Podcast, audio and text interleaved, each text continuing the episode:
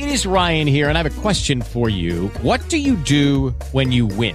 Like, are you a fist pumper? a woohooer, a hand clapper, a high fiver. I kind of like the high five, but if you want to hone in on those winning moves, check out Chumba Casino. At ChumbaCasino.com, choose from hundreds of social casino style games for your chance to redeem serious cash prizes. There are new game releases weekly, plus free daily bonuses. So don't wait. Start having the most fun ever at ChumbaCasino.com. No purchase necessary. BGW. Void were prohibited by law. See terms and conditions. 18 plus.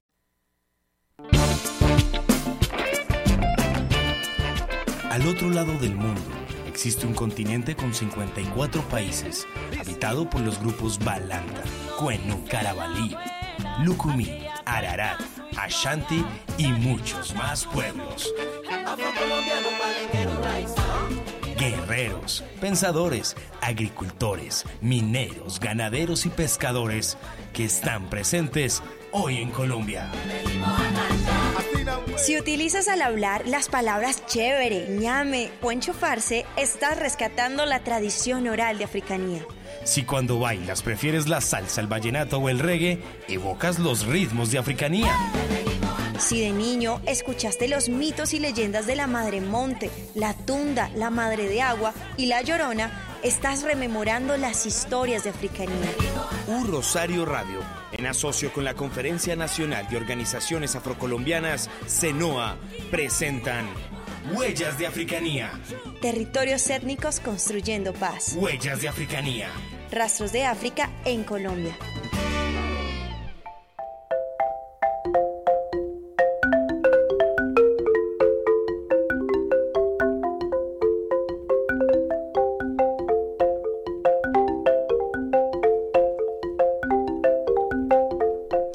Queridos cibernautas, es un gusto volvernos a encontrar y poner en sintonía. Gracias por seguir conectados con U Rosario Radio y recuerden que nos vamos a estar escuchando los martes cada 15 días de 10 a 11 de la mañana por aquí por U Rosario Radio o por Spreaker estoy aburrida de solita. Bienvenidos a Huellas de Africanía, un espacio radial que se realiza gracias a la alianza de la Dirección de Proyección Social de la Universidad El Rosario, la Conferencia Nacional de Organizaciones Afrocolombianas CENOA y U Rosario Radio. Desde Bogotá, capital colombiana, recorreremos el territorio nacional, afrodescendiente, negro, raizal y palenquero, conociendo las diversas formas de hacer paz. Esto es Huellas de Africanía.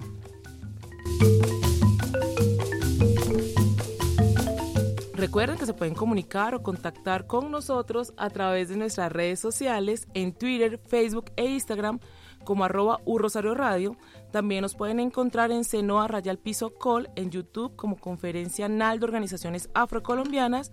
Allí tenemos una propuesta audiovisual muy interesante. Ahora, si se conecta tarde la señal online o se pierde en el programa, lo pueden encontrar en nuestra página web www.convergenciacenoa.org en la sección de podcast o por Spotify o por Spreaker.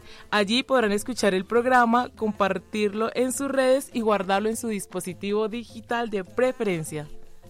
Siempre me pone a cantar y desde a mi abuela. Saludos especiales a nuestros secretarios y secretarias operativas de las 17 tongas de la CNOA en los diferentes departamentos del país, a nuestro director Mario Castro, en el máster de control Nelson Duarte y quien les habla Mayo Rivas Molina. Recuerden seguirme en Instagram y en Facebook como Mayo Rivas Molina.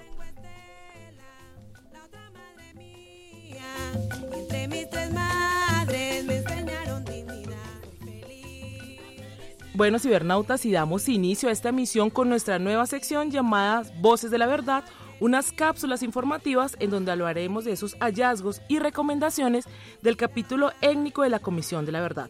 Estamos comprometidos con un país que le apuesta a una paz territorial. Así que ahora en adelante, en el principio, vamos a escuchar un hallazgo y al final una recomendación.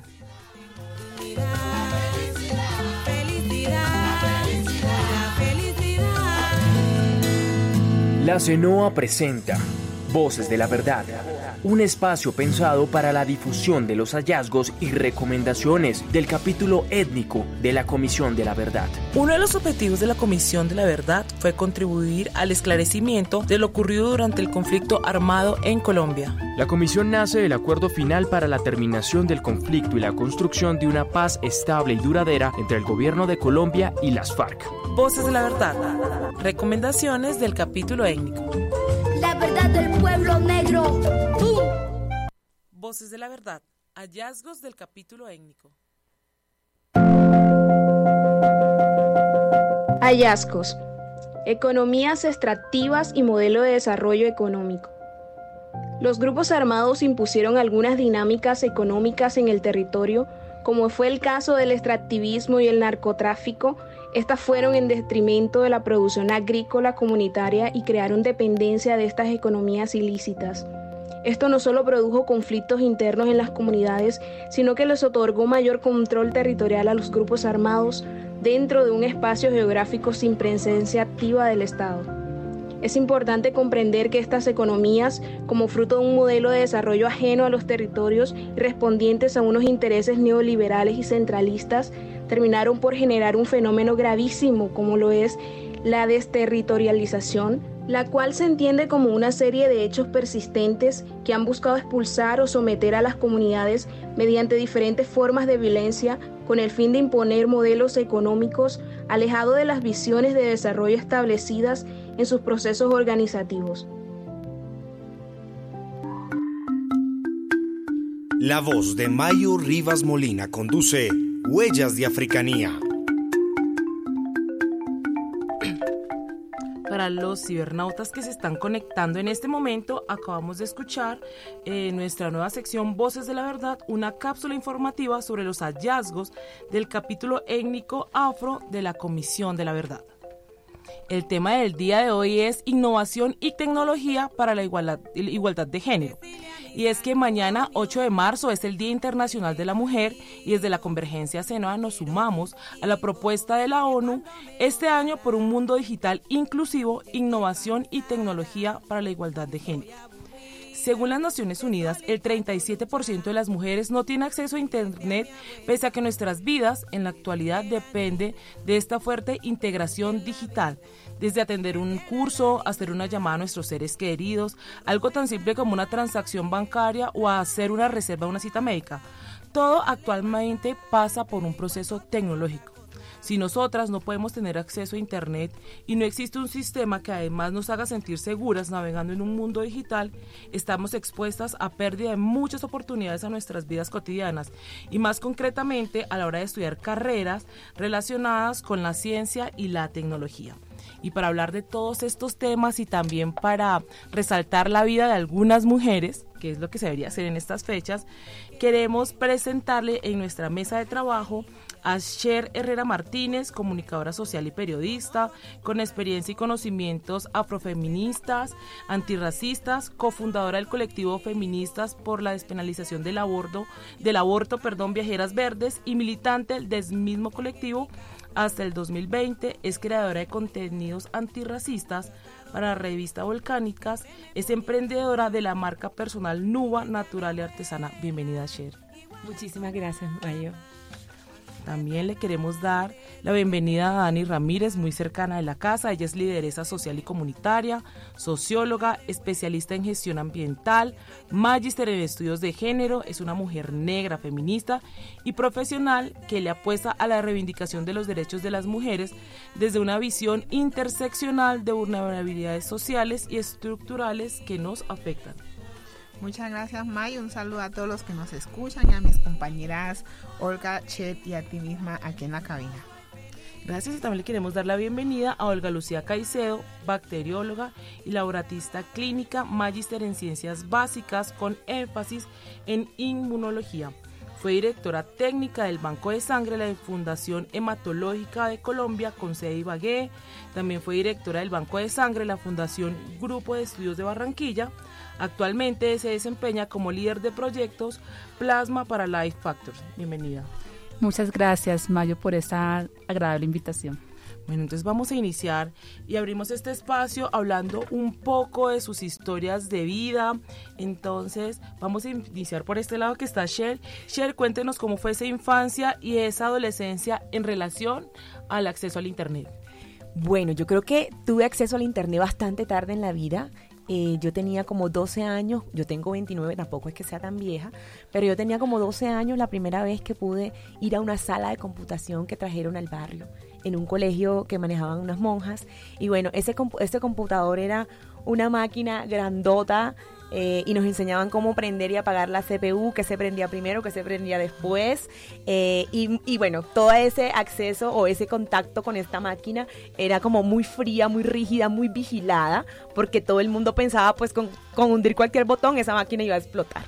Entonces, eh, creo que nos acercamos a la tecnología. Personalmente, yo me acerqué a la tecnología eh, en mi barrio, en La Paz, eh, con mucho miedo, con muchos nervios, porque desde la autoridad de las personas que cuidaban estas máquinas era como usted tiene que tratarla con cuidado, si la daña, cómo la va a resolver, cómo la va a pagar. Entonces es como ese acercamiento a este lugar de poder que es la tecnología desde mucho miedo pero también al mismo tiempo en mi infancia, que era un lugar eh, en La Paz, que era un, era un barrio que denominaban anteriormente de invasión o un barrio que creamos las personas que vivimos ahí y que lo peleamos con el Estado mandándonos el SMAT y también a piedras y machetazos. Eh, era un lugar que tenía un montón de naturaleza increíble y yo era muy necia y me la pasaba eh, abriendo zapitos, me la pasaba haciendo agua de plantas, sacando los colores de las plantas, eh, haciendo un montón de cosas que todo el mundo decía, ay, qué niña tan mala, pero hacía parte como de mi proceso y el acercamiento que tenía de entender el mundo. Yo todo lo quería desbaratar para ver qué tenía por dentro. Entonces, eh, creo que ese fue, esas fueron como dos maneras de acercarme a la ciencia y a la tecnología. Por una parte, esa experiencia explorando el entorno en el que estaba desde la naturaleza, pero también ese otro contacto que tenía en el colegio y la manera vigilada en la que nos exponían la ciencia y la tecnología. Dagny. Bueno, eh, debo poner en contexto que yo soy de Buenaventura y de los años 80. Entonces, el acceso a la tecnología aún sigue siendo complejo en lugares del Pacífico como Buenaventura, siendo un lugar, eh, siendo el principal puerto y es difícil ahí, alcancen a imaginar lo que puede ser en lugares donde no tienen la mirada del Estado eh, como lo tiene Buenaventura. Entonces mi acercamiento a la tecnología fue bastante tardía.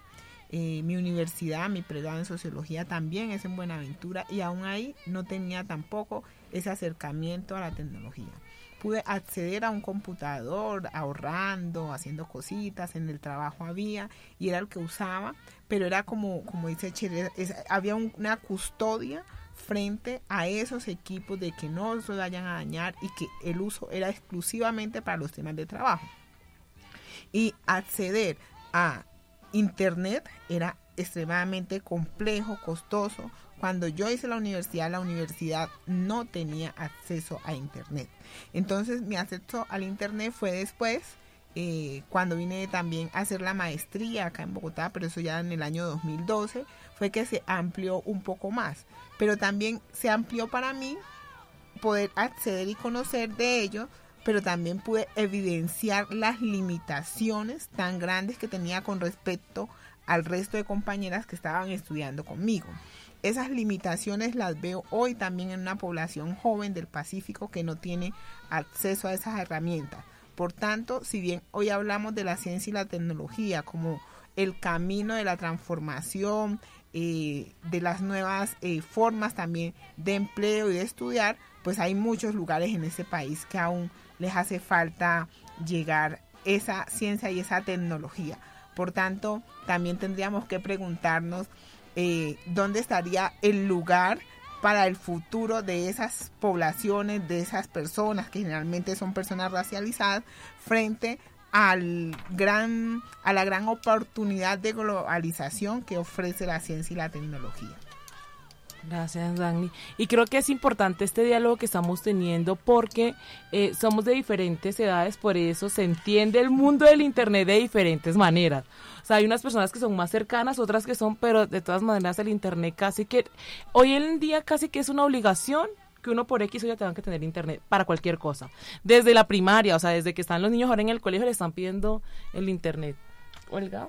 Sí, bueno, continuando con lo que decían las compañeras, pues obviamente yo soy de los años 70, o sea que soy mayor que ustedes dos, sí, o sea que si ustedes no tuvieron acceso al internet, yo mucho menos. A mí me tocó la época donde se iban a las bibliotecas a hacer los trabajos del colegio porque no había computador, no había forma de acceder a la información, ¿ya? Pero eso también te podía dar la facilidad de interactuar con otros, ¿ya? De, de aprender de esos, de esos libros, cosas que ahorita los jóvenes, un joven, ¿qué, ¿qué tan frecuente es que un joven vaya ahorita a la biblioteca? Muy extraño. Entonces yo creo que esas cosas son las que, por un lado, la, el Internet, el acceso a la tecnología permite muchas cosas, pero por otro lado va relegando muchas otras, ¿ya? Eh, lo que decía ahorita Mayo, en este momento se ven los niños que tienen una facilidad para el Internet, cualquiera tiene un hijo, sobrinito, conocido que desde los cinco años ya sabe manejar aplicaciones, cosas que nosotras no sabemos. Y nos... Judy was boring. Hello. Then Judy discovered ChumbaCasino.com. It's my little escape. Now Judy's the life of the party. Oh, baby, mama's bringing home the bacon. Whoa, take it easy, Judy. The Chumba life is for everybody. So go to ChumbaCasino.com and play over 100 casino style games. Join today and play for free for your chance to redeem some serious prizes. ChumbaCasino.com. No purchase necessary. Void where prohibited by law. 18 plus terms and conditions apply. See website for details. With the Lucky Land slots, you can get lucky just about anywhere. This is your captain speaking. Uh, we've got clear runway and the weather's fine, but we're just going to circle up here a while and uh, get lucky. No, no, nothing like that. It's just these cash prizes add up quick. So I suggest you sit back, keep your tray table upright, and start getting lucky. Play for free at LuckyLandSlots.com. Are you feeling lucky? No purchase necessary. Void where prohibited by law. 18 plus terms and conditions apply. See website for details. Nos sorprendemos y decimos, pero ¿quién le enseñó a este niño ir a la aplicación y, moverme el celular de esa forma? Entonces ya los, como que si los niños nacieran con el chip de la tecnología, cosa que a nosotras no nos pasó. Entonces son cosas como va evolucionando la humanidad, pero también es responsabilidad de nosotros de guiar a esos jóvenes y decir, ojo, porque así como tiene sus ventajas, tiene sus peligros, y si no sabe usarla, en lugar de usar usted la tecnología, la tecnología lo va a usar usted. Ok, muchísimas gracias. Y yo inicié como detrás para adelante, pero vamos a hacer este desorden de programa otra vez. Eh, yo, las pre- yo las presenté, sin embargo, creo que qué mejor que los cibernautas que se están conectando y las y les escuchen de las voces de ustedes quiénes son en pocos minutos, unos tres minutos. Yo sé que la vida es larga y uno ha hecho muchas cosas y más ustedes que tienen una larga ya trayectoria, cada uno en sus campos, pero creo que es importante para que los cibernautas comprendan un poco más el contexto de lo que vamos a hablar, de las carreras, de lo que estamos haciendo, quién es cada uno. Entonces, ¿quién es Cher Herrera? Ay, bueno, Mayo, yo soy Cher Herrera, soy comunicadora social y periodista. eh, soy del barrio La Paz en Santa Marta, crecí en la periferia. Eh, soy muy apasionada por la ciencia y la tecnología, pero también por el conocimiento popular. Eh, para mí, ambas fuentes, la experiencia vivida de nuestras ancestras y también toda esa información que nos dan desde un lugar de poder es muy importante para mí, sobre todo porque las uno, algunas las descarto, otras las cuestiono y todo lo que me sirve de ambas partes las utilizo para de manera multidisciplinar eh, crear la marca que he creado, que es Nuba Natural y Artesanal. Entonces yo ahí he hecho mano, no es como que me encasillo en un solo conocimiento, sino que yo he hecho mano de mis habilidades desde la comunicación para crear toda esta marca y las narrativas que queremos tener a través de nuestra marca, pero también accedo de alguna manera a una información popular acerca de cómo nos cuidamos la piel y el cuerpo en el contexto del que yo crecí, pero al mismo tiempo también utilizo las fuentes eh, de las investigaciones que se han realizado sobre ingredientes, eh, herramientas de trabajo, máquinas que pueden facilitar la producción de, mi, de, lo que estoy haciendo en términos prácticos para terminar un producto y entregarlo a la venta. Entonces, como que desde todas esas fuentes de conocimiento eh, construyo lo que hoy estoy trabajando, que es Nuba Natural y Artesanal, eh, desde una perspectiva barrial. Eh, con una apuesta por el conocimiento y las habilidades de las mujeres negras de mi barrio que trabajan conmigo en el punto de producción. También con, eh, como en, constante tensión pues con todos esos poderes eh, desde las instituciones que exigen ciertas cosas y que validan ciertos conocimientos y, cierta, y ciertas prácticas y que estigmatizan o menosprecian de muchas maneras otras maneras de producir y conocer. Eh, entonces, bueno, esa soy yo, yo soy Cher Herrera y aquí estoy como muy emocionada. Ah, también hago contenido antirracista para la revista Volcánicas, entonces ahí eh, desde mi maestría en estudios afrocolombianos y todo el conocimiento que he adquirido en ese espacio de aprendizaje, eh, comienzo a construir también este tipo de contenido para que nos pensemos en la raza y el racismo en Colombia, en Latinoamérica y en el mundo desde esos contextos distintos en los que se desarrolla la idea de la raza. Gracias. Dani. Bien, yo soy afro-bonaverense, eh, nacida, como lo decía hace un momento, en los años 80. Y creo que lo que soy se lo debo a las mujeres que han transitado por mi vida. Siempre digo que a las brujas, a las hadas, a las madrinas, empezando por mis abuelas, tanto materna como paterna, mi mamá, que me han dado pues la experiencia y el conocimiento que hoy tengo. Eh, pues tuve una formación en temas de ciencias sociales, luego la complementé acá en Bogotá con una maestría en estudios de género que me aportó muchos elementos teóricos, pero principalmente elementos para la vida, ¿no? Para comprender cómo funciona este mundo, tanto por las marcas de género y como las marcas eh, también étnico-raciales y de clase, que era algo que para mí era totalmente ausente a pesar de ser una mujer negra, no conocía de algo que usamos hoy como muy en la cotidianidad, que es del enfoque interseccional y las implicaciones que puede tener para la vida de una esas categorías de opresión que nos atraviesan a quienes estamos aquí. Eh, he trabajado por muchos años en temas de derechos humanos de la población afrocolombiana, de la población eh, de mujeres en Colombia, haciendo énfasis en las mujeres negras, participando en espacios nacionales e internacionales en su representación. Hago parte de la casa CENOA, es mi casa organizativa y demás. Eh, hace viví mucho tiempo en Bogotá, ahorita estoy en Cali, estoy estos días por acá pensando como si regreso también eh, por temas de salud, eh, una experiencia muy particular que la vida me puso hace dos años también como transformándome y queriendo aportar desde otro lugar. Entonces ahorita los temas que me interesan muchísimo son la alimentación y la nutrición, también como parte de la transformación, de la construcción de paz eh, en, en una sociedad como la nuestra. Gracias, Dani. Olga. Bueno, eh, Olga Caicedo, yo hago parte de lo que algunos conocen como los hermanos Caicedos. Obviamente son más famosos mis hermanos que yo. Ellos son eh, investigadores, son científicos que han sido entrevistados por muchos medios de comunicación. Eh, yo he trabajado toda mi vida en los temas de la salud. He sido directora técnica de varios bancos de sangre y bancos de tejidos a nivel nacional. Eso me ha permitido vivir en varias partes del país. He trabajado en el Cauca, en Cali, en Bucaramanga, en Barranquilla, Ibagué, Bogotá y ahorita trabajo desde Bogotá, pero eh, la compañía con la que trabajo es de Antioquia. Entonces el poder trabajar con tantas culturas, eso hace que tenga un panorama en mi cabeza de cómo es la diversidad de Colombia y la interacción entre los, los colombianos, ¿no? Que somos una misma nación, pero somos diferentes en, en, muchas cosas. Y desde allí pues siempre he trabajado en temas que tienen que ver con el salvar vidas.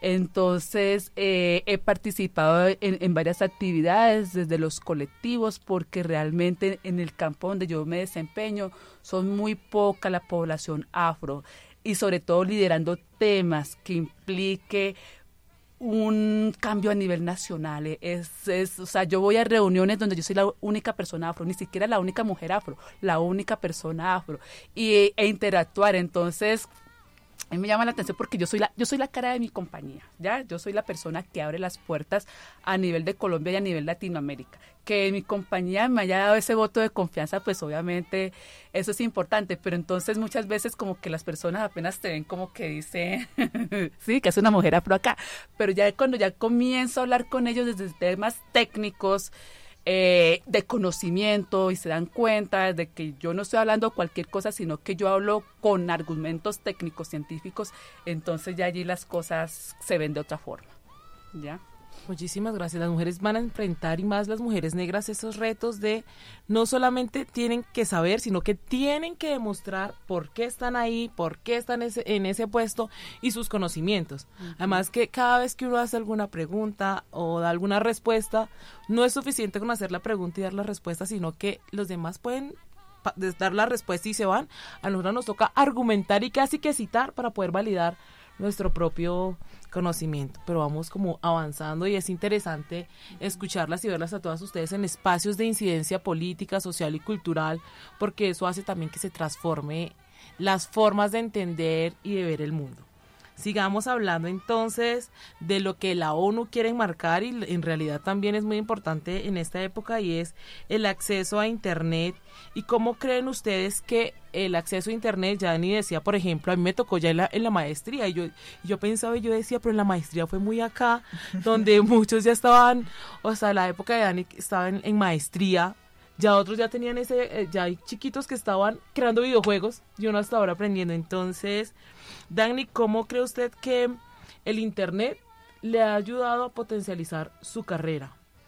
Bueno, eh, ha sido fundamental porque me ha permitido acceder a un mundo de información eh, global frente a temas sociales, étnico-raciales, de género, eh, hoy a temas de alimentación y nutrición. Mucho contenido no está en español y puedo acceder a él. Como lo decía Olga hace un momento, las bibliotecas se han vuelto unos santuarios ahí.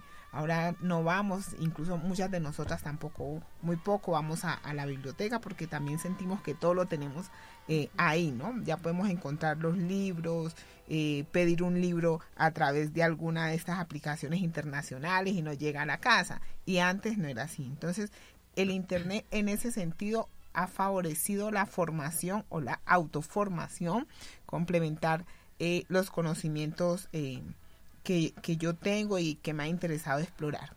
Sin embargo, eh, también en este universo de, del conocimiento y todo lo que te puede ofrecer Internet, hay algunas limitaciones que tengo para el uso de ciertas herramientas. Entonces soy como una pequeña dinosauria en esto de usar herramientas como el Facebook, el Instagram. Creé una cuenta de Instagram y por la cabeza me pasan muchísimas cosas de poder publicar algo de contenido, pero cuando lo voy a hacer a veces me parece como tan difícil. Ay, no, mejor no. Ahora no, no, no, no. Y no lo hago y, y creo que sí es necesario acercarme a eso porque eh, también hoy quiero llegar a mucha gente y siento que esa es una herramienta válida para poder también trascender eh, el conocimiento, la experiencia de vida, que creo que es importante compartirla hoy eh, con el mundo, ese lugar situado del cual habla el feminismo negro, que podemos también espartir a través de, de las herramientas que nos ofrece el Internet.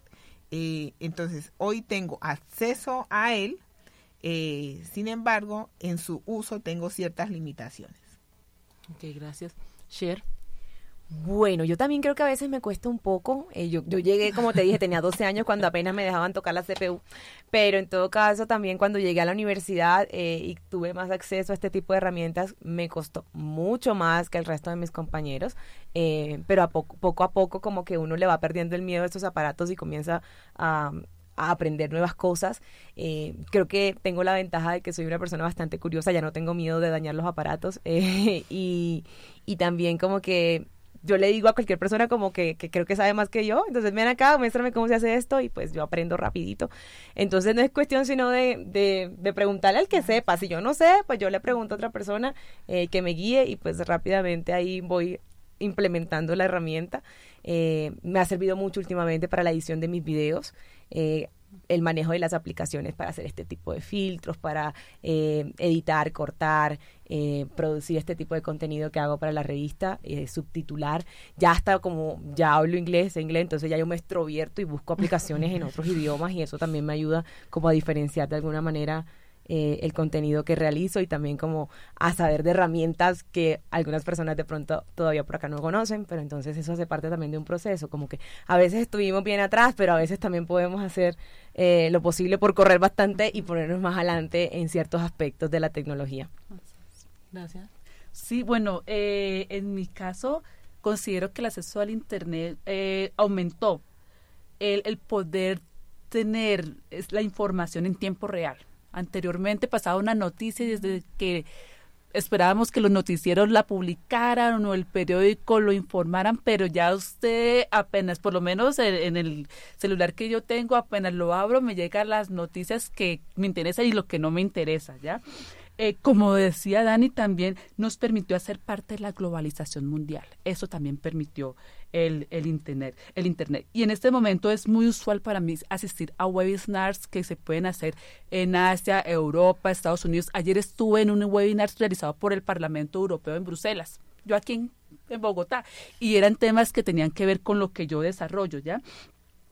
De igual forma hacer colaboración. Entonces tú estás acá, Cher, y puedes seguir colaborando con personas que estás en Canadá. Tú estás acá, Dani, y puedes colaborar con personas que están en otros continentes. Entonces eso nos ha permitido el Internet, que ya no, por ejemplo, en, lo que yo trabajo, eh, yo tengo que viajar mucho, pero también puedo hacer reuniones virtuales. El hacer reuniones virtuales me ahorra tiempo y me ahorra dinero porque puedo interactuar con las personas, se pueden tomar decisiones que antes no se podían si, si usted no estaba de forma presencial.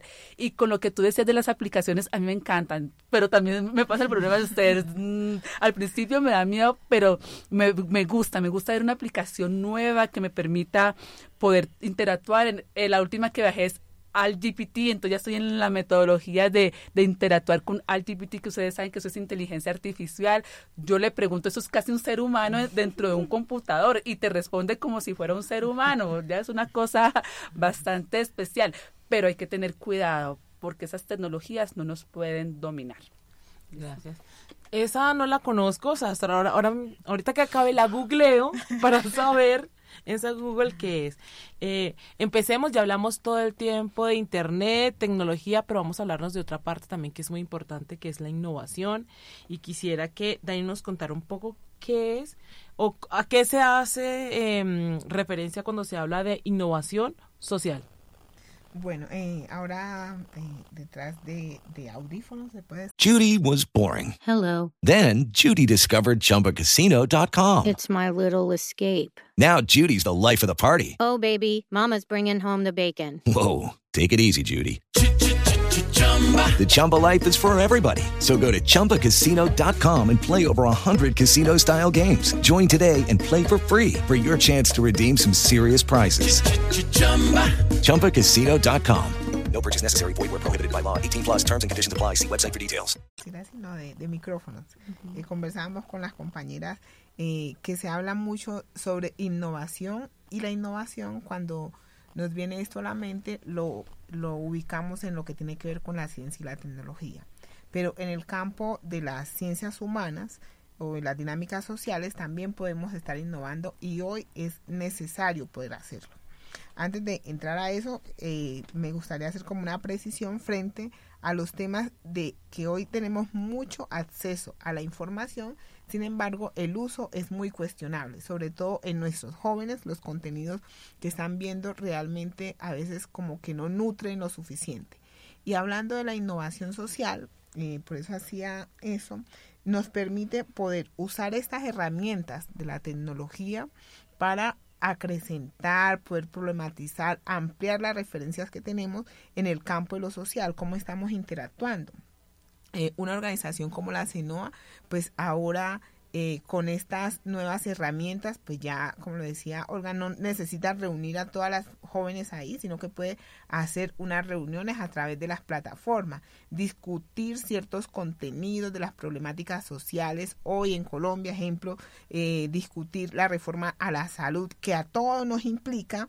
Eh, pero ¿qué están viendo los jóvenes? ¿Qué están viendo las personas? ¿no? Estamos viendo el baile, la canción nueva, eh, la preparación de tal eh, comida rápida y algo. Entonces, la, innovación social implica que nosotras también tengamos una conciencia política frente al uso que estamos haciendo de las herramientas. Y en temas eh, de, de, poderla eh, como conceptualizar, se me vieron como tres elementos a- en este momento. Uno, poder incorporar estas herramientas de la tecnología en los procesos sociales que estamos abordando.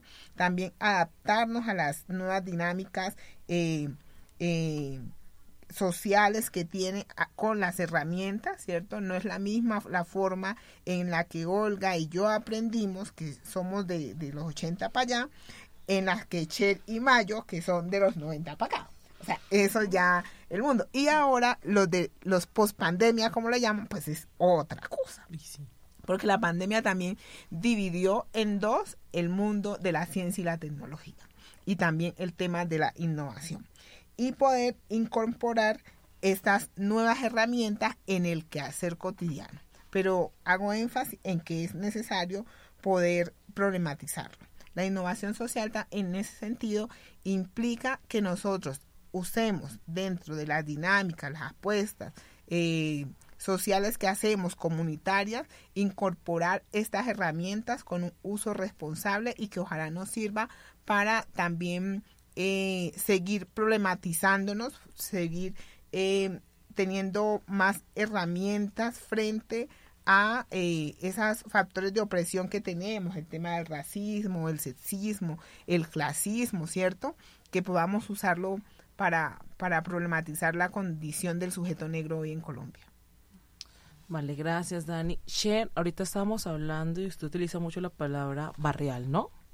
Entonces, eh, ¿cómo se innova entre la vida de barrio y generar fórmulas cosméticas naturales como una apuesta feminista?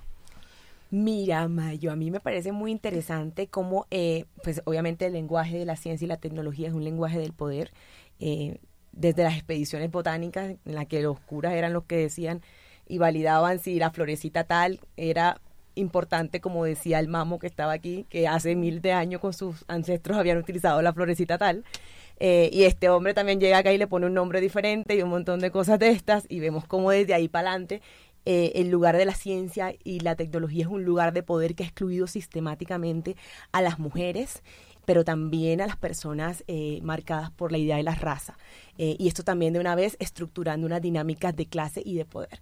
Eh, desde los barrios, como te decía, y desde los lugares de opresión, difícilmente se puede acceder a estos lenguajes del poder y también cuando se accede a estos, a estos lenguajes del poder, difícilmente es para cuestionarlo y para cambiar la estructura.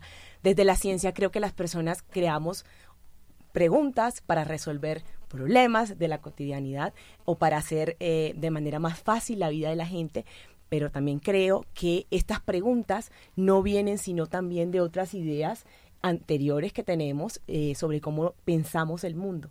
Entonces, partiendo de ahí, creo que desde muchísimos lugares de poder, eh, todavía la ciencia con esta con este como con todo este misticismo que también le ponen desde el poder de que solamente lo pueden hacer cierto tipo de personas, estos señores blancos de la bata blanca que siempre dicen si de verdad lo que uno está creando o lo que uno sabe es válido o no lo es.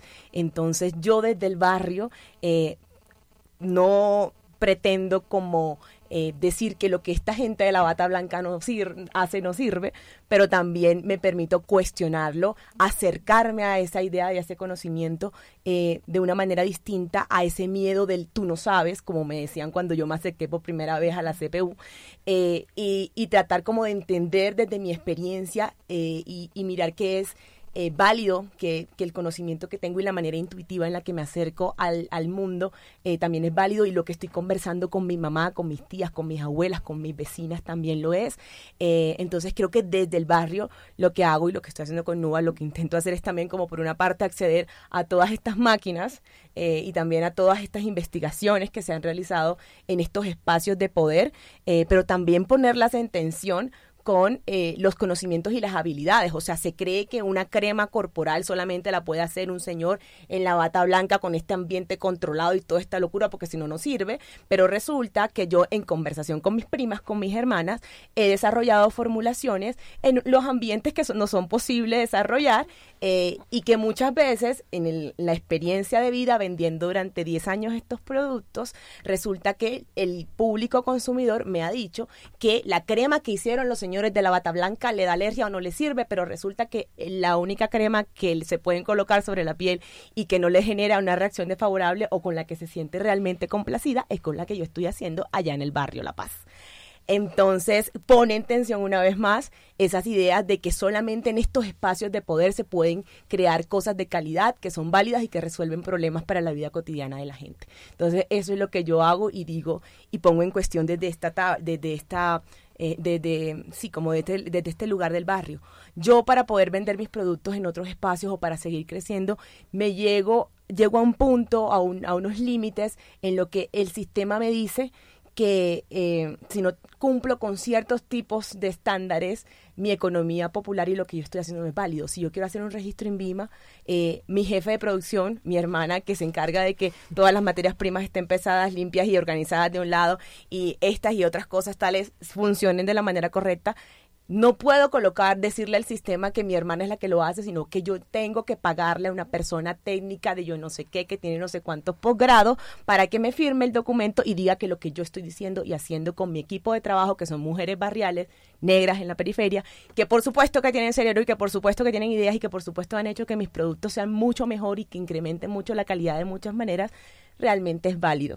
Entonces, eh, eso es como lo que yo pongo en, en, cuestión en este momento en relación a la tecnología. No peleo con la tecnología, obvio que la necesito, obvio que quiero comprarme la máquina esta que hunde un botón y me coloca los gramos exactos en cada botellita, pero resulta que por el momento no tengo esa plata y nos toca a manito con los bracitos hinchaditos. bueno, entonces también lo quiero dar paso porque aquí está Shera hablándonos como de ese contexto barrial, pero aquí también tenemos una científica entonces, cuando hablábamos de la bata blanca, yo la miraba, ella miraba y dice, yo también voy a decir algo. Los micrófonos son suyos. No, yo tengo que decir que Cher tiene toda la razón. Es decir, acá tú para acceder al registro INVIMA, si no tienes una sala blanca o que cumpla con los requisitos mínimos que solicita el INVIMA, pues no, no te van a dar el registro, ¿ya? Y eso no es gratis, tener esas condiciones que el INVIMA solicita para darte el registro cuesta mucho dinero y si no lo tienes, ¿qué haces? ¿Ya? Entonces yo creo que lo que también ha no sé si ha faltado que desde los colectivos tengan un acercamiento a esas instancias de poder que se llama gobierno, en donde se pueda generar esas mesas técnicas, porque es que hay que generar esas mesas técnicas para hacer esos cambios. Si desde los colectivos no nos acercamos y generamos esas mesas técnicas, pues va a pasar los años y nos vamos a terminar solamente quejando. Pero toca hacer algo y toca hacer algo desde lo colectivo, desde lo científico, desde lo argumentativo, porque si a ellos se les llega con argumentación, donde se les dice, mire, es que eso funciona así como está funcionando lo de los otros, ¿por qué no podemos nosotros ampliar e, e, este mercado, sí? que genera trabajo, que genera inclusión, que genera muchas otras cosas. Entonces yo creo que hay que dar el paso, el paso más allá para poder generar esa relación que también lo hace el sector farmacéutico al que yo trabajo. Entonces, a nosotros nos toca, siendo nosotros el sector farmacéutico y que sabemos que tenemos que cumplir con las buenas prácticas, nos es difícil. O sea, ustedes no se imaginan todo lo que nos ha costado y todavía no tenemos BPM en la compañía en la que yo, yo trabajo, ¿ya? Y se ha invertido mucho y, son muchas cosas, porque es que toca que cumplir con unos requisitos y pues obviamente nosotros sí son, eh, como nos tenemos que cumplir muchas normas internacionales, entonces el IMIMA sí nos exige más, porque es que es normativa colombiana y farmacopea europea, farmacopea americana, farmacopea de donde, donde sea. ¿Ya? Pero es, es eso. ¿Y qué es lo que hacemos? Esas mesas técnicas, para nosotros tratar de entender cómo los funcionarios piensan, porque no solamente está la norma, es cómo la interpreta el que te va a visitar. Entonces tú tienes que aprender a cómo interpreta el funcionario que te va a visitar para poder entrar en esa relación de que lo que te pide definitivamente tú lo tienes y si no lo tienes te toca que conseguirlo, ¿ya?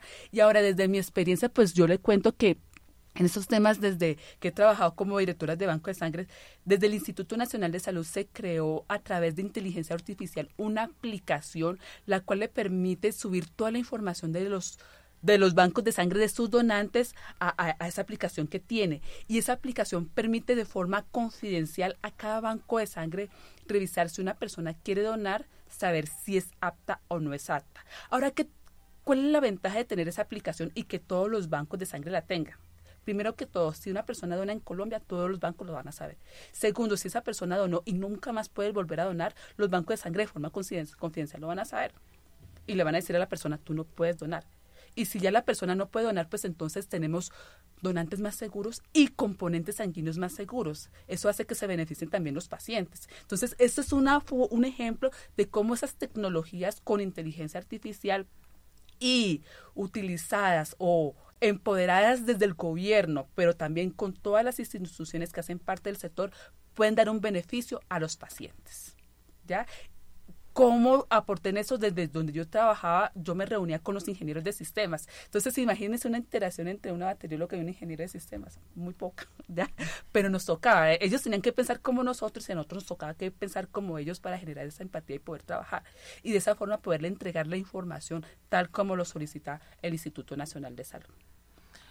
Gracias, Olga. Algo que me llamaba la atención cuando las escuchaba a las dos y luego como con lo que reafirmaba también Dani es, para un próximo programa o tenemos que dejar ahí como en en el tintero esas formas barriales o esas formas populares que se tiene de crear conocimiento y esa idea es crear la mesa, técnica y acercarse al gobierno está bien, pero pues es una cosa que no es a veces tan fácil porque eh, ahorita por ejemplo cuando era Armada de dónde se sacaba todo, todo, todos los nutrientes y demás y de hecho muchas fórmulas salen de los territorios de los barrios y luego se llevan a estos otros espacios.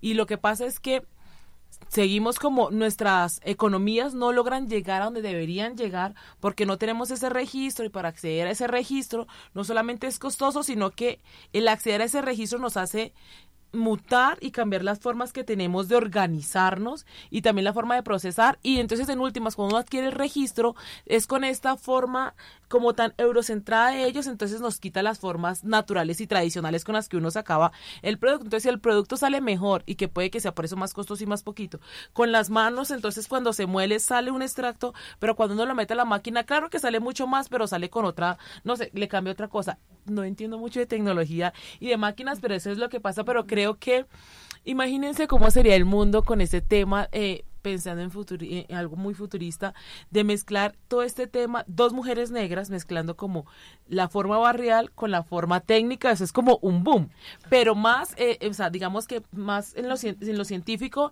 y en lo barrial es porque son mujeres negras que entienden un contexto, un territorio y las formas de comunicarse, pese a que está lo técnico y pese a lo que está barrial, es otra. Y hay otras formas como de poder y de interlocutarse que les van a ayudar.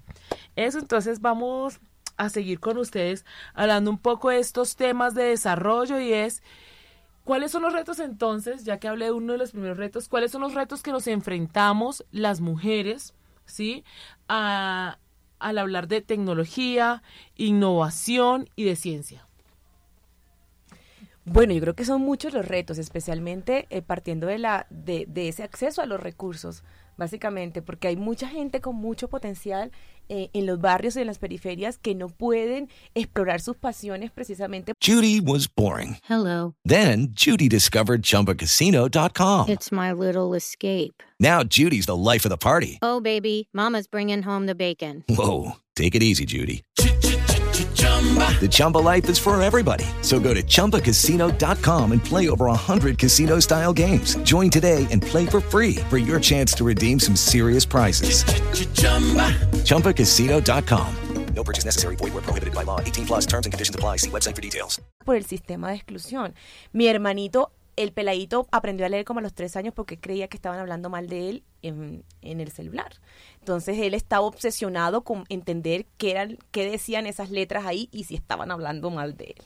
Eh, el pelado eh, en el colegio le iba súper bien, eh, no era el mejor de los estudiantes y además es como con su personalidad que es muy burlona, obviamente que entraba en tensión y en conflicto con los profesores y la autoridad, porque ya sabes que cuando estamos en el colegio nos tenemos que ceñir a unas ciertas formas de ser y estar coloniales que dicen si nosotros podemos o no aprender y tenemos que aprender en esta forma y no en otra. El pelado salió del bachillerato, está estudiando inglés, pero no puede eh, ingresar a la universidad por los puntajes que tiene eh, en el IFES y ese tipo de cosas. Entonces, un pelado que puede estar creando unos videojuegos excepcionales y aplicaciones y ese tipo de cosas, no accede, ni siquiera puede ingresar al sistema educativo para poder potencializar y explorar sus habilidades. Entonces, eso como un ejemplo puntual de cómo la gente en el barrio ha dejado o no es posible que eh, explore todas estas posibilidades. Desde mi experiencia personal en el colegio, yo aprendí matemáticas de una profesora que amo, la profe Dalby, que era una mujer negra que no solamente me enseñó matemáticas, sino que me enseñó a sobrellevar las relaciones de poder de raza en esa institución. Ya era el tercer colegio del que me echaban, o sea que yo me gradué del colegio de pura vaina. Entonces, si yo llego, si yo no hubiese podido eh, o no tuviera la suerte, que digo yo, de haberme encontrado con estas personas para poder trascender o por lo menos graduarme el bachillerato, muchas otras cosas eh, yo no hubiese podido hacer en esta vida. Entonces, a mí en, en, biología en el colegio, como yo no seguía exactamente la tarea como me ha dicho la profesora, yo no era buena para biología. Entonces, yo tengo esa curiosidad y esa y, en este momento de la vida estoy utilizando estas herramientas y aprendí de manera autónoma eh, a través de los libros y de los artículos científicos y este tipo de cosas, pero según el ojo de la profesora que estaba ahí, yo no servía para esto. Entonces, si yo hubiese podido acceder a la universidad y acceder a la tecnología y acceder a ciertas carreras eh, para poder explorar esto que me, que me gusta y me apasiona, seguramente yo de pronto también estuviera en un lugar donde como en el que está la señora Olga, pero como yo no tuve ese camino y esa posibilidad, pues no puedo acceder a este lugar de poder. Sin embargo, siento que yo desde el conocimiento que he podido adquirir de manera autónoma, puedo estar haciendo cosas muy relacionadas al control de cómo se relaciona el agua y la bacteria dentro de mi crema y cuáles son los componentes que pueden hacer que le atribuya ciertas propiedades para la suavidad de la piel. Entonces, yo estoy haciendo en términos prácticos el mismo producto, pero yo no pude desde el lugar del barrio acceder a la tecnología, a la información, a la innovación y a los espacios de poder que validen ese conocimiento que yo he podido crear. Entonces aquí usted tiene una científica frustrada y perdida porque el sistema no me va a dejar entrar allá. De pronto sí te deja. Algo de pronto sí la deja. Sí, sí, sí. No, yo diría que cambia, no, no te digas científica frustrada. Al contrario, una científica empoderada que les va a mostrar a las mujeres de este país cómo se puede eh, hacer y obtener estos productos desde, desde los colectivos, desde las comunidades. Muchísimas gracias, Olga. Pero de verdad no se trata solamente de mí. Solamente pongo el ejemplo para colocar en evidencia todo el potencial que hay en las mujeres de mi barrio, en La Paz, que seguramente tienen muchas ideas y mucho conocimiento que se está perdiendo y que no tiene eh, lugar eh, importante en el mundo precisamente por las dinámicas de exclusión que se tienen en la estructura de poder en relación a la tecnología y a la innovación. Es que lo que tú dices es un ejemplo, no sé si se acuerdan cuando nombraron la primera ministra de Ciencia y Tecnología Mabel Torres. Claro. Todo lo que le tuvo que afrontar porque ella tenía también un, emprendimiento como este, pero como no tenía los papers en Nature, el Sevier, entonces no validaban ese emprendimiento que ella tenía, ¿ya? Entonces, eh, eh, y porque ese emprendimiento venía desde las regiones o como se dice aquí en Bogotá, desde las provincias. Entonces, una cosa es hacer un emprendimiento desde las provincias, otra cosa es hacerlo desde Bogotá. ¿Ya? Eh, porque también Bogotá también permite hacer mucho más fácil a, a, la interacción con el gobierno central. Y en Colombia las decisiones importantes se toman desde Bogotá desde el centro y también y también como que también centra de una vez así como yo tuve todas estas limitaciones y la tienen todas las mujeres de la periferia eso también centra una tra traza un, un, un, hito importante respecto a los privilegios de estar en estos espacios y, y quienes sí pueden hacer y quienes sí son validados por el sistema o hasta quienes pueden básicamente acceder al sistema. Dani, antes cuando estábamos como en las graderías hablando un poco, también me decía, yo quiero hablar de esos retos que se enfrentan. ¿Cuáles son los retos que se enfrentan en la innovación social? Bueno, eh, pero escuchando a mis compañeras se me ocurre otra cosa. Cambiemos, pues. Entonces veo que los ah, tenemos retos eh, que hacen parte de la responsabilidad del Estado, eh, lo que mencionaba Olga, que retos en ciencia, tecnología que nos van a ayudar a transformar las dinámicas sociales de las poblaciones empobrecidas de este país. No necesariamente tienen que ser la gente negra, la gente indígena, sino que también hay mucha gente eh, desde unos lugares de opresión eh, que no están pues con esa marca racial como nosotras. Entonces, esa ciencia y tecnología en, responsabilidad del Estado creo que está eh, como en deuda con las periferias de este país, eh, el Caribe, el Pacífico, la Orinoquía, la Amazonía, ¿no? Eh, frente a cómo puede eh, la ciencia, la tecnología en temas como en la salud, lo que nos estaba contando Olga frente al tema de las los bancos de sangre, ¿no? Que eso puede mejorar las condiciones de muchas de las personas que estamos en la en la periferia, en temas de la salud, pero también en temas de la educación, que la plata no se la abu, abudine, Abudine. abudine, sino que nos pueda llegar eh, el internet eh, a, estos lugares que podamos usarlos porque seguramente hay muchas niñas curiosas, muchos niños curiosos como Cher que necesitan hoy tener esa herramienta para desarrollar sus ideas eh, en el campo de poder generar productos o también en este campo de la tecnología y generar contenidos también poder hacer algunas cosas. Hace un año aproximadamente yo andaba por allá, por el Tolima, eh, y conocí una niña indígena que me decía que ella quería ser astrónoma. Y esa niña me hablaba de las estrellas y yo decía, me sentía como una niña más o menos de unos 10 años y yo me sentía como la mujer más ignorante del mundo escuchando a esta niña hablándome de toda la composición astronómica de las estrellas. Era una cosa muy interesante. Y cómo sería interesante que ella pudiera tener acceso a poder seguirse formando y quizás mañana podríamos hablar de mujeres astrónomas eh, negras e indígenas en este país.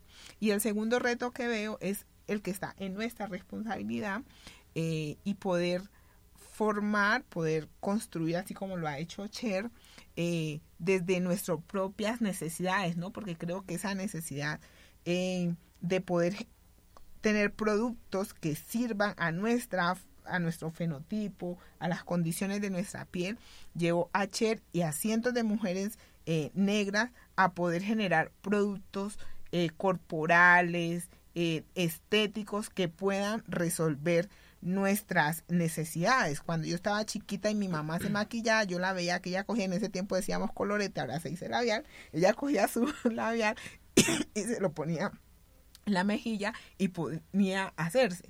Eh, se, se lo frotaba para poder dar un tono a las mejillas. Hoy eh, ya están haciendo esos productos para nosotras. ¿no? Eh, Esto también puede ser cuestionable, pero muchas mujeres negras también están generando eso. Y creo que la ciencia y la tecnología también va a contribuir ahí. Y el impacto en lo social es que es una economía que fortalece nuestras propias economías. Y una economía circular, afrocentrada podría ser. Y también ahí nos llevamos a, a, pensar nosotros, bueno, ¿en quién estamos dejando el dinero?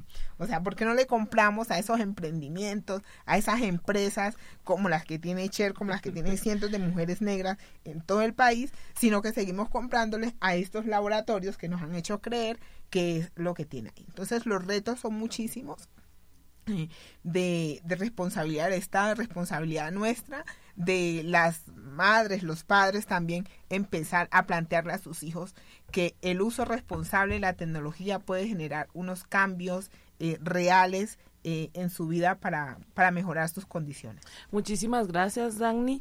Y vamos a parar un momento porque es hora y tristemente estamos llegando al final de Huellas de Africanía, pero antes queremos escuchar una recomendación en Voces de la Verdad. Voces de la Verdad, recomendaciones del capítulo étnico. Construcción de paz. Entre las recomendaciones frente a la construcción de paz, la Comisión de la Verdad recomienda implementar en consulta y con la participación de los pueblos un plan específico y participativo que considere los 17 macro territorios étnicos más afectados por el conflicto armado e identificados por la Comisión de la Verdad como corredores estratégicos de los grupos armados. El plan debe consolidar el desarrollo territorial propio y el buen vivir para la construcción de paz con garantías de seguridad. Esto debe hacerse en articulación con los planes existentes para garantizar el fortalecimiento de la gobernanza comunitaria, el acceso a bienes y servicios públicos, la recuperación económica y la reconstrucción del tejido social sin afectar la integridad cultural de los territorios. Destinatario, Gobierno Nacional. Huellas de Africanía.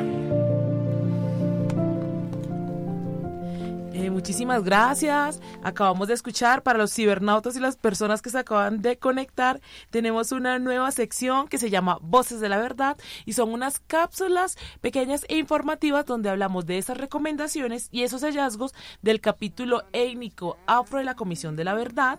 Y hoy estuvimos hablando en torno a temas de innovación, ciencia y tecnología de cara al 8 de marzo, Día Internacional de la Mujer. Y para ir cerrando, em, yo les quiero decir a una de las compañeras que está en este espacio, corto porque ya me quedan tres minutos, según la cara y todos los gestos que me hacen Nelson allá en la cabina, es, eh, dejemos ese mensaje, pues, iniciemos por algo. ¿Cuál es ese mensaje que le queremos dejar a las mujeres en el tema innovación, ciencia y tecnología y tienen como 30 segundos, 40 segundos. ¿Listo, Olga? Bueno, no, realmente todas las mujeres debemos aportar. Eh, en estos días el director de la ONU de Naciones Unidas dijo que hay una brecha entre hombres y mujeres de 300 años. Yo actualmente trabajo por la soberanía y autonomía de medicamentos en un laboratorio de hemoderivas que por primera vez se crea en Colombia, con el objetivo de que, de que los pacientes colombianos, de que los pacientes latinoamericanos tengan mayor acceso a, esos medicamentos que llegan al país de alto costo. Pero eso es un proyecto liderado donde estamos mujeres trabajando y donde tenemos el, el empoderamiento de decir si se pueden hacer cosas muy importantes en nuestro país de innovación y para no depender tanto de lo que exportamos de lo, o de lo que importamos de Europa y Estados Unidos. Entonces es empoderar a las mujeres a que Colombia pueda salir de donde está y alcanzar soberanía, en no solamente soberanía sanitaria, soberanía alimentaria y muchas otras cosas más. Muchísimas gracias. Dani. Bueno, yo creo que acceder a la ciencia y la tecnología hace parte de los derechos humanos que hoy por las condiciones de desigualdad en nuestro país está negada para las mujeres y más para las mujeres negras. En ese sentido, hace parte hoy también, debe hacer parte de nuestra agenda de exigibilidad de derechos y que los lugares periféricos en donde muchas de nosotras estamos ubicados, periféricos no solamente porque estamos en los márgenes del país, sino estamos a veces en las capitales, pero en los lugares más empobrecidos de la ciudad, que podamos tener acceso a esos derechos. Hay que exigirle al Estado eh, y quienes los representan que nos brinden esas garantías de poder acceder a la tecnología y a la ciencia. Bueno, yo creo que el mensaje para mí importante de dejar acá es que el sistema nos va a seguir excluyendo y nosotras vamos a seguir resistiendo y vamos a seguir utilizando todas nuestras herramientas y nuestros potenciales para seguir creciendo.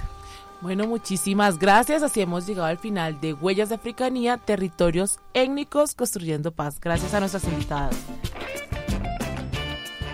Al otro lado del mundo existe un continente con 54 países, habitado por los grupos Balanta, Cuenu, Carabalí, Lucumí, Ararat, Ashanti y muchos más pueblos. Guerreros, pensadores, agricultores, mineros, ganaderos y pescadores que están presentes hoy en Colombia. Si utilizas al hablar las palabras chévere, ñame o enchufarse, estás rescatando la tradición oral de africanía. Si cuando bailas prefieres la salsa, el vallenato o el reggae, evocas los ritmos de africanía. Si de niño escuchaste los mitos y leyendas de la Madre Monte, la Tunda, la Madre de Agua y la Llorona, estás rememorando las historias de africanía. Un Rosario Radio, en asocio con la Conferencia Nacional de Organizaciones Afrocolombianas, CENOA, presentaron Huellas de Africanía. Territorios étnicos construyendo paz. Huellas de Africanía. Rastros de África en Colombia.